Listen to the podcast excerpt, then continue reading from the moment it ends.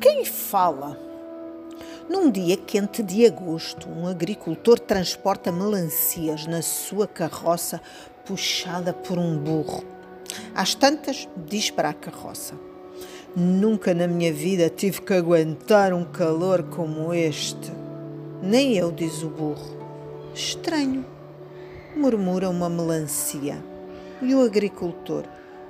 Hum, é a primeira vez que ouço um burro a falar. Também eu, diz a de carroça.